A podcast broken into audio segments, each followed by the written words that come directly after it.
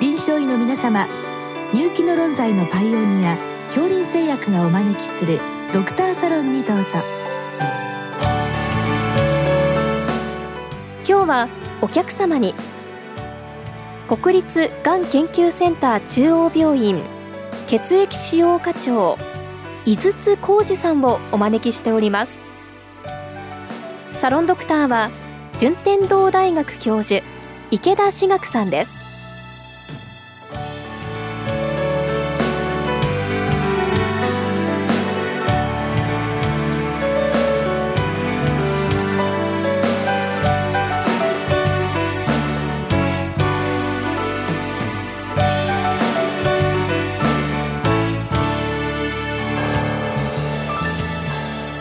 先生よろしくお願いいたします、はい、よろしくお願いします。はあの慢性骨髄性白血病の検査についてまあご質問来ているんでございますけれども、えー、検査の内容が BCR ダッシュ ABL ダッシュ IS っていう、まあ、こんなご質問なんですけれどもそもそもになってしまうんですけどあの慢性骨髄性白血病っていうのはどのような疾患なんでしょうか？はい、慢性骨髄性白血病は造血幹細胞の血液がんで成熟した白血球主に高中球や高塩基球それから血小板などが増える病気です。ということは何らかの検査をすればわかるということだと思うんですけれども実際患者さん例えば全く症状がない場合ですねどのような天気で見つかってしまうんでしょうか？はい、えー、今はですね慢性骨髄性白血病の患者さんが見つかるのはほとんどの場合は健康診断の時の採血とか他の病気でたまたま採血をされて白血球増加症を指摘されて精査の結果診断されると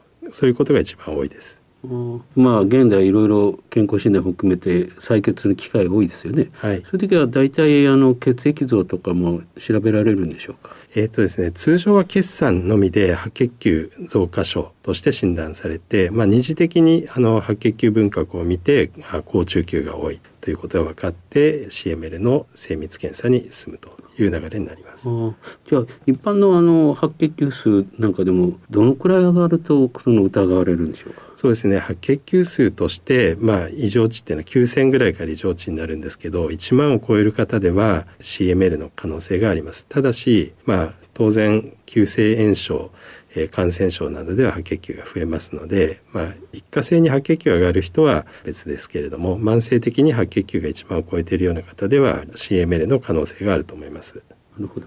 であのご質問の症例ですと81歳女性22年前に、まあ、慢性骨髄性白血病と診断されたっていうんですけど私のイメージだとちょっと高齢者に起こるんじゃないかなかと思ってたんですけど若い方でもそうですね。あの慢性骨髄性白血病年齢としては若い方でも、えー、発症することがあります。なるほど。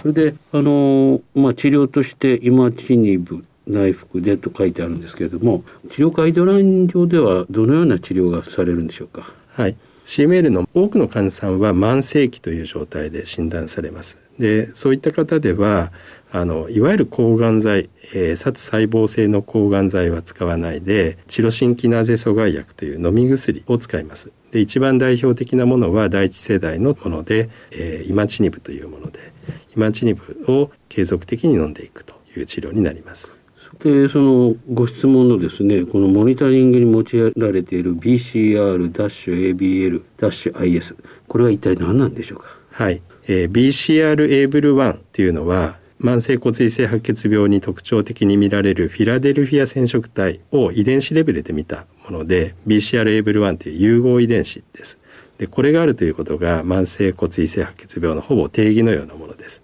で、えー、IS というのは定量的にこれを見る定量 PCR の、えー、国際スケールインターナショナルスケールを意味しています。まあ、いろいろな検査法があるんですけど異なる検査法を用いても結果の比較ができるように国際的なスケールが定義されています。じゃあ IS っていうのはインターナショナルスケールということなんですね。はい、さようでございます。それであのフィラデルフィア染色体っていうとこう何か染色体の相互の点座が起こるんですけれどもこの BCR-ABL っていうのはその点座によって発生した融合遺伝子を見ているということなんでしょうか？そうですね。あのよりあのミクロのレベルで見ているものです。で染色体検査は骨髄検査をやらないと結果が出ないんですけれども、えー、BCR エーブルの、まあ、融合遺伝子を見る定量 PCR は血液検体で可能という利点もあります。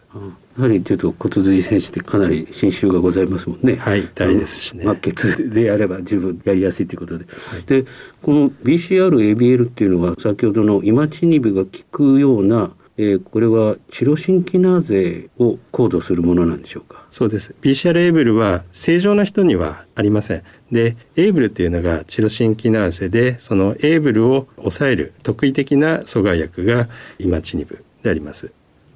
じゃあ、まあ、新しくできたものを抑えるんですからいわゆる生体にとっては別に問題ないということですね。はい。あのまあ、全く副作用がないわけじゃないんですけれども正常の細胞に対して CML の細胞はイマチニブの効果が非常に高いということになります。でイマチニブのこれは次に開発されたようなあのニロチニブとかダサチニブもございますしそれからこれが第一世代とすると第二世代第三世代とございますけどこれらはどういうふうに使われるんでしょうか？はい、最近は CML に対する効果は、えー、第2世代のチロシンキナイ阻害薬の方が早く治療効果が出るということで第1世代のイマチニブよりも第2世代の薬剤の方が優先的に使われる傾向にありますただ薬価が高いとかあとさまざまな、えー、チロシンキナゼに対するオフターゲットの副作用があるっていうことで、えー、第一世代の治療もまだ使われることがあります。で、えー、ただ第一世代のイマチニブを使っていて治療効果が不十分になった時には、えー、BCR エーブルの遺伝子変異が入っていることが時々あってその変異の結果を見ながら第二世代に変更するというような使われ方もしています。なるほど。まあでもやはりあの抗がん剤抗がん剤ってまとめていいんでしょうか。やっぱり高いものが多いですからあのイマチニブみたいなジェネリックがあるようなものもまあ使われてるってことなんでしょうか、ね、はい、そうですそれでこの、まあ、チロシンキナーゼ阻害薬のこの治療の最終目標っていうのはどこにあるんでしょうか？はい、以前はチロシンキナーゼは使い始めたら生涯使い続ける必要があると。それで、えー、CML を抑えていく必要があるだろうというふうに言われていました。ただ最近はどうもチロシンキナーゼを少なくとも一部の患者さんはやめられるんじゃないかということが分かってきて、えー、今はそのチロシンキナーゼ阻害薬を使わずに、えー、CML を治しきると。いうのが今の治療目標と考えられるようになってきています。あのまあ、チロシンキナーゼの阻害薬を使って例えば1年まるまるまあこういう PCR 検査で細胞が検出されないということになってやめるってことは実際に可能なんでしょうか？はい、えー、現在の日本の、えー、ガイドラインでは必ずしもチロシンキナーゼ阻害薬の中止を推奨しているものではないんですけれどもえー、欧米のガイドラインでは、えー、そういったことも一つの選択肢というふうに挙げられています。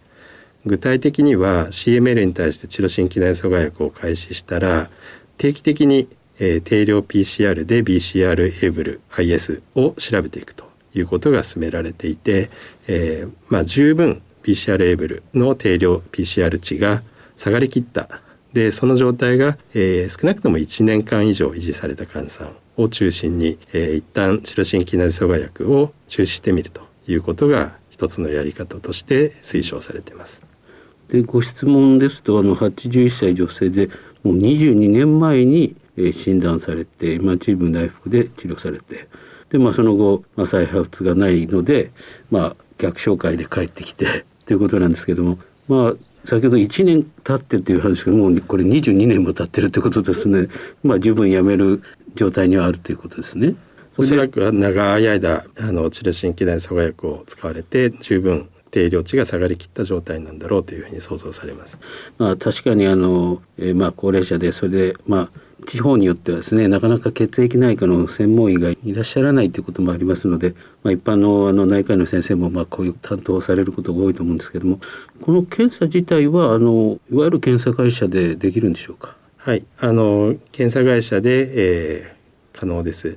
でおそらく数日後、まあ、1週間程度以内に、えーと、結果が返却されてくると思います。それでやはりあの担当される先生も心配なのがあの再発があるんじゃないかということなんですけどもそれはあのこういう検査の数値で返ってくるんでしょうか？はい検出感度未満であれば検出感度未満で何らかの、えー、定量値が検出される場合には数値として返ってきますじゃあ感度未満であれば、まあ、そのまま続けていくとであれっていう数字があるとやはり専門の先生にまた見ていただくということですね。そうですね。あの専門的には IS の値で0.1%以上の場合にはチロシンキナゼ阻害薬の再開が必要というふうに言われてるんですけれどもなかなかその0.1%という数字は我々でもなかなか覚えていられませんのであの紹介された先生からの、えー、診療情報提供書に書かれていればそういうものを参考にされるといいと思います。そこの数字をよく見ておくということですね。はい、それとあの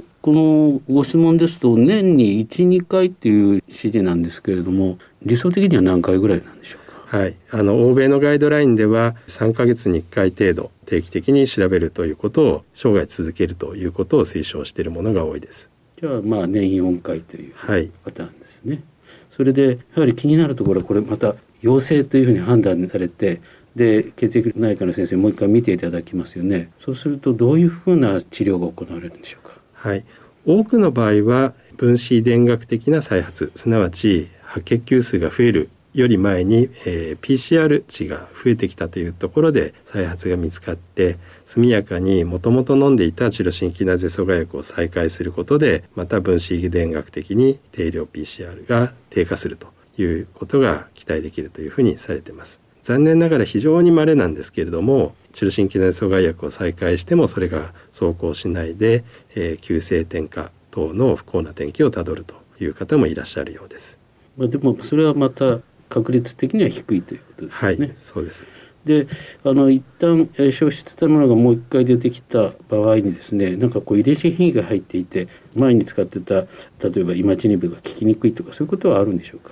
はいそれが分子遺伝学的な再発から、えー、次のチロシンキナゼ阻害薬の再開までの期間が長くかかるとその間に新しい変異が入るというふうに考えられてます。なので PCR 値が増えてきたら直ちにチロシンキナゼ阻害薬を再開することが大事ということになります。じゃあ検査値がちょっと引っかかったらもう直ちにもう血液内科の先生にまたお返しするということが大切です、ね、そうですね。どうもありがとうございました。どうもありがとうございました。